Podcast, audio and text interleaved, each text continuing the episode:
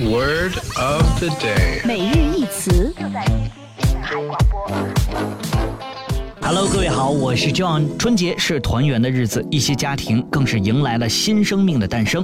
众多聪明伶俐的小猴子已经迫不及待地从妈妈的肚子里蹦了出来，用嘹亮的啼哭声向猴年报道，也为新春佳节增添了不少喜气。不少医生感叹啊，当二孩遇到猴年，今年妇产科特别忙。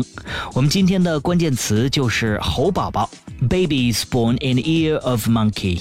Chinese people have traditionally believed babies born in the ear of monkey to be smart and confident. 中国人传统上认为猴宝宝聪明又自信， 这出自大家对猴子的喜爱。猴子聪明伶俐，又与人类有很多相似之处。在中国，遇到龙年、猴年、马年等传统上认为吉利的年份，都会迎来一波婴儿潮。这次在北方更为明显，尤其是全面二孩政策实行之后，猴宝宝扎堆现象愈发明显。单身族啊，在春节期间难免遭遇逼婚，就算结婚之后，无孩族也会遭遇催娃。在大多数的妇产医院，床位早被预定一空。